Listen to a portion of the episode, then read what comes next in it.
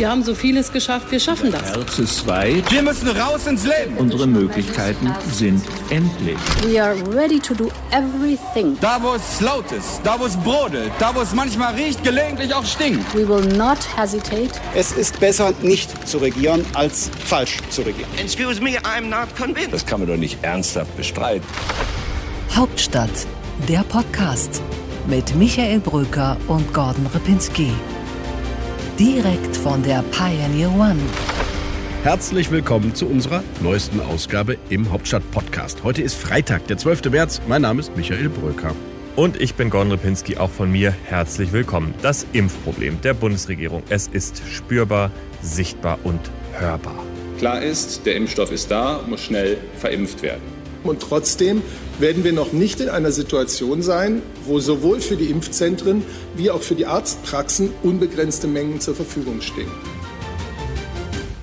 Erst zu wenig, dann chaotisch und jetzt beschließen die Gesundheitsminister von Bund und Ländern in dieser Woche die Einbeziehung der Praxen in die Impfkampagne. Aber so richtig habe ich es nicht verstanden und irgendwie soll es erst Mitte April kommen. Ja, und wenn man sich anschaut, dass in den USA schon im Drive-Thru geimpft wird und in Israel am Strand, dann ist das in der Tat frustrierend. Die Angst davor, dass die Bürger nur noch in die Arztpraxen laufen und die Impfzentren leer bleiben, die ist zu groß in der Regierung. Ah, jetzt verstehe ich. Also es geht darum, man hat diese Impfzentren aufgebaut mit schwerer Logistik, die Kosten hat der Bund übernommen und jetzt soll bitte auch dort geimpft werden, obwohl doch vielleicht viele Patienten sich viel lieber mit ihrem eigenen Hausarzt darüber unterhalten würden. Genau, aber wie das in Deutschland so üblich ist, gibt es für alles eine genaue Berechnung, viele Papiere und am Ende Sätze, die keiner mehr versteht. Am Mittwoch haben sich die Gesundheitsminister zusammengesetzt und das Papier, das das Ergebnis war, das ist tatsächlich so unverständlich. Man weiß gar nicht mehr, was man sagen will. Ja, wir haben es uns ja gegenseitig zugeschickt und äh, wir hatten gegenseitig gehofft, der andere versteht es. Es ist wirklich sehr kompliziert. Ich fasse mal zusammen. Irgendwo in Deutschland liegen 4 Millionen Impfdosen unverbraucht herum. Das ist doch ein Skandal, oder? Ja, genau. Das ist zum Teil ein Problem von AstraZeneca und der Tatsache, dass dieser Impfstoff eben nicht so viel Rückhalt in der Bevölkerung hat. Viele, die ihre Impftermine haben mit AstraZeneca, nehmen diesen Termin nicht wahr, dann wäre theoretisch der nächste in der Reihenfolge dran, aber dann wissen eben die Leute in den Impfzentren oft nicht, wer das ist und dann verfällt so ein Termin einfach. Das ist für mich auch ein Fall von politischem Kommunikationsversagen. AstraZeneca ist ein guter Impfstoff. Zu 70 Prozent bietet er dir eine Sicherheit, dass deine Infektion keine Erkrankung bringt. Und bei den anderen 30 Prozent sagen die Studien, es läuft auf jeden Fall milder. Es ist also alles besser, als sich nicht zu impfen. Oder besser zweite Klasse Bahn fahren, als zu Fuß gehen. Absolut richtig. Das hätte man gerne mal von der Bundesregierung gehört und nicht von dir, Michael. Äh, dann wäre es vielleicht auch noch ein bisschen glaubwürdiger gewesen und wichtiger und früher. Alles wäre gut gewesen. Du hast gesagt, die 4 Millionen Impfdosen, wo liegen die herum? Ein Teil davon liegt natürlich herum, weil er als Zweitimpfung zurückgehalten wird. Und ein anderer Teil kann eben im Moment nicht verimpft werden, weil AstraZeneca aktuell nur für unter 65-Jährige zugelassen ist. Das wird sich ändern. Ah, das sind ja bürokratische Argumente. Weil man könnte ja sagen, okay, wir, wir heben die Erst- und Zweitimpfungsintervalle auf und lassen die Hausärzte ran.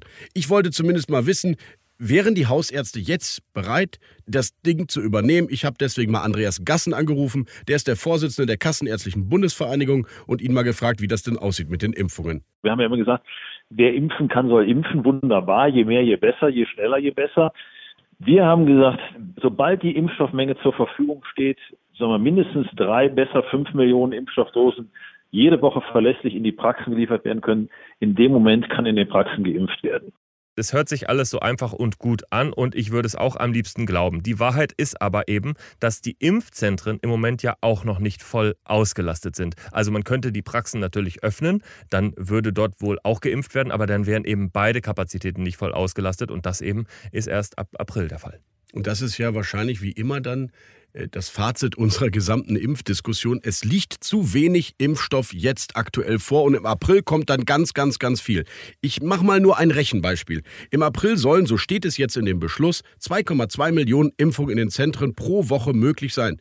Dann wäre die Durchimpfung der Bevölkerung in etwa 450 Tagen durch, also irgendwie Ende September. Das funktioniert an der Stelle schon nicht mehr, die Rechnung, weil die Impfstoffkapazitäten ja immer weiter aufwachsen. Für April stimmen die Zahlen. Im Mai, im Juni, im Juli Juli gehen sie extrem hoch und deswegen ist man dann tatsächlich auch bis zum Sommer durch. Mit den Zahlen vom April kannst du nicht alleine arbeiten. Aber ich will ja jetzt, jetzt im März will ich die Ärzte schon dazu holen. Jetzt will ich die 50.000 Arztpraxen jeden Tag 20 Patienten impfen lassen. Dann hätten wir jetzt schon 5 Millionen Impfungen mehr. Genau, und dann würden wir im Mai wahrscheinlich, wenn wir so viel Impfstoff zur Verfügung haben, ewige Schlangen an den Arztpraxen haben. Keiner will mehr in die Impfzentren gehen. Also in gewisser Weise kann ich die Regierungspolitik da auch verstehen.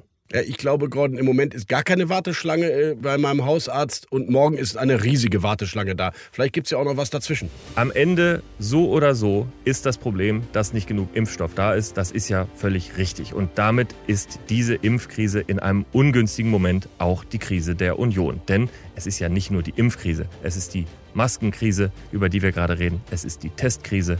Es ist wirklich eine richtig vielfältige Krise, die CDU und CSU da jetzt ausbaden müssen. Ja, das stimmt. Der CDU-Gesundheitsminister steht im Fokus, auch die CDU-Kanzlerin und natürlich auch der CDU-Wirtschaftsminister. Und dann kommen jetzt eben diese Maskenskandale und das ausgerechnet vor den ersten beiden Landtagswahlen in diesem Superwahljahr. Die Union hat ein echtes Problem, das stimmt wohl. Ein Unionspolitiker hat bei mir im Gespräch im Hintergrund darüber geklagt, dass er sagte, am Anfang war alles super, die Regierung hat alles richtig gemacht, da fand er, das war ein bisschen übertrieben. Jetzt ist genau das Gegenteil der Fall. Alles ist schlecht, alles ist falsch und äh, beides ist möglicherweise übertrieben. Aber am Ende kann er sich dafür nichts kaufen. Die Landtagswahlen stehen jetzt an und äh, damit muss die Union jetzt mit den Zahlen leben, die dafür rauskommen werden. Ja, in der politischen Bewertung gibt es scheinbar nur noch schwarz oder weiß, oben oder unten. So sehr die Union gestiegen ist, so sehr fällt sie jetzt wieder. Aber darüber reden wir ja gleich noch.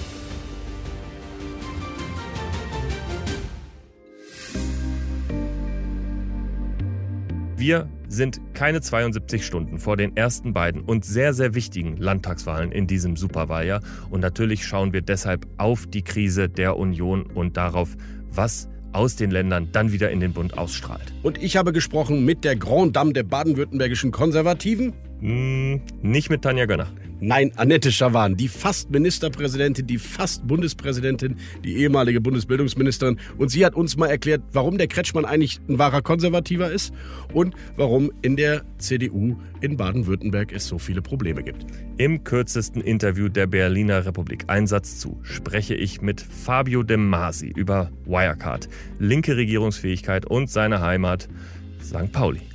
Und in unseren Rubriken geht es um prominente Nachwuchsstars im Ländle und die Plakatkampagne der SPD.